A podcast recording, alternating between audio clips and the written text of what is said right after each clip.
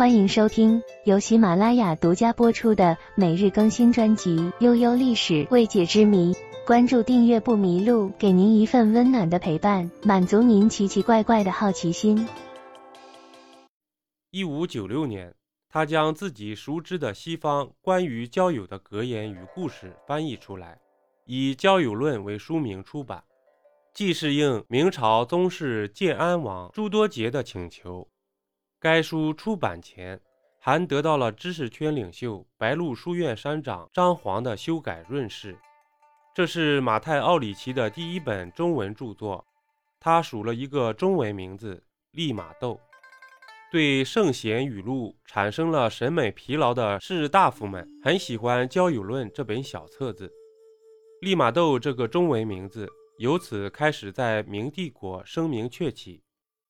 杨和尚与炼金术士也摇身一变成了太西弘儒。这种转型为利玛窦省去了许多烦恼，向他所求炼金术的人变少了，也鲜有人在视他为吃小孩的弗朗基人。同时代的学者沈德甫说：“利玛窦自西泰，已入贡治，因留不去。”已将其视为前来进贡的规划之人。对社会上流传的利玛窦乃弗朗基所派间谍之类的说法，沈德甫也不屑一顾，以“失之远矣”四字予以否定。另一位晚明的知名学者李治，也与利玛窦有过交往。一六零零年，有知识圈的朋友来信询问他利玛窦是怎样的人，李治的回复是。即标志人也，我所见人未有其比。我见过的人当中，没人比得上他。在这些交往中，泰西鸿儒利玛窦有意识地掩盖了自己传教士的身份与使命。这种掩盖见于理智的疑惑，但不知到此何为。我已经三次相会，毕竟不知到此何干也。亦其欲以所学，亦无周孔之学。则有太愚，恐非是耳。能揣测到欲以所学亦无周孔之学这一点，说明李治是个很敏锐的人。三次相会仍不知到此何干，则说明利玛窦是个很谨慎的人，绝不对外人轻易说出自己的本意是前来传教，即使对方是激赏自己的理智。此时的他已有了一个新的想法，去北京。让大明皇帝接纳自己的教义。大约在一五九五年前后，利玛窦用一只计时沙漏征服了一位返京述职的官员，请他将自己带去北京。走到半路，官员开始担忧战争期间将一名外国人带入京城会给自己引来麻烦。此时，明军正在朝鲜与丰臣秀吉的军队作战。利玛窦又拿出一块玻璃棱镜。改变了官员的心意，他告诉利玛窦，北京是去不成了。如果他愿意，可以去流都南京。南京城是明帝国南方的文化中心，城池的宏伟让利玛窦惊叹。很少有其他城市可以与它匹敌。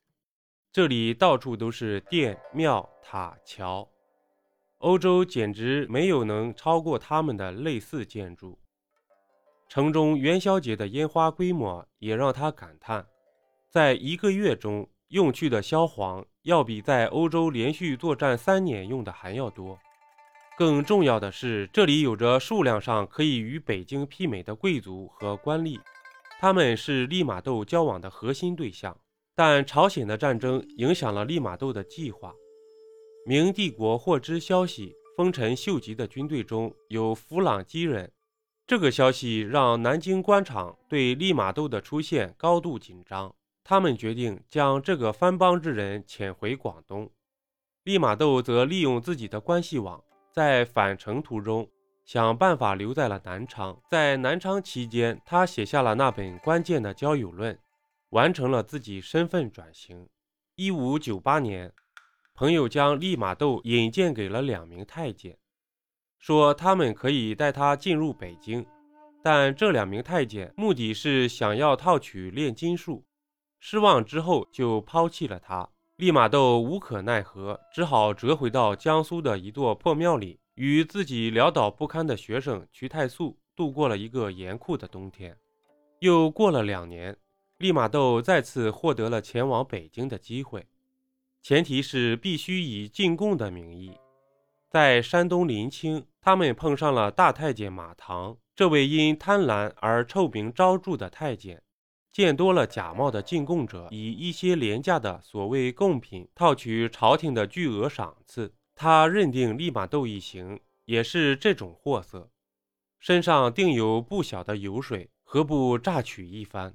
但利玛窦没法满足他的贪欲，愤怒的马唐命人翻查行李，查出了几个木质的受难十字架，有限的见识让他将受难十字架。与扎小人的巫蛊之术联系了起来。马唐宣布进贡者施展妖法，企图以巫蛊之术诅咒皇帝。利玛窦被扔进了天津阴暗潮湿的监狱。利玛窦已做好必死的心理准备，但百无聊赖的万历皇帝却突然想起有位进贡者说要送来一种叫自鸣钟的玩意儿，他问了一句。自鸣钟为什么迟迟未到？利玛窦绝处逢生，被迅速送往了北京。利玛窦送给万历皇帝的礼物包括一幅天主图像、一幅天主母图像、一本天主经、一座珍珠镶十字架、两架自鸣钟、一册万国图志、一张西秦。皇帝对宗教、万国图志和西秦都不感兴趣。他只喜欢那两座自鸣钟。利玛窦被允许留在北京，原因并不是皇帝接纳了他的教义，而是只有他才懂得如何修理那两座自鸣钟。一六一零年，利玛窦在北京去世。他带来的关于西方的信息没有在明帝国引起任何共振。古老帝国继续沿着自己的波段运行。万历皇帝只留下了他的钟表。民众也把他推崇成了钟表业的保护神，供奉在神龛上。文化界则将他的那些中文著作一概解读为中国文化的余绪，比如魏源在《海国图志》中这段叙述：二十五言一卷，名《利玛窦传》，大指多剽窃稀世而文辞犹拙。这个意大利人在明帝国的奇幻漂流，以天竺国僧史，历经炼金术士泰西鸿儒与钟表业保护神，最后又回到了剽窃者。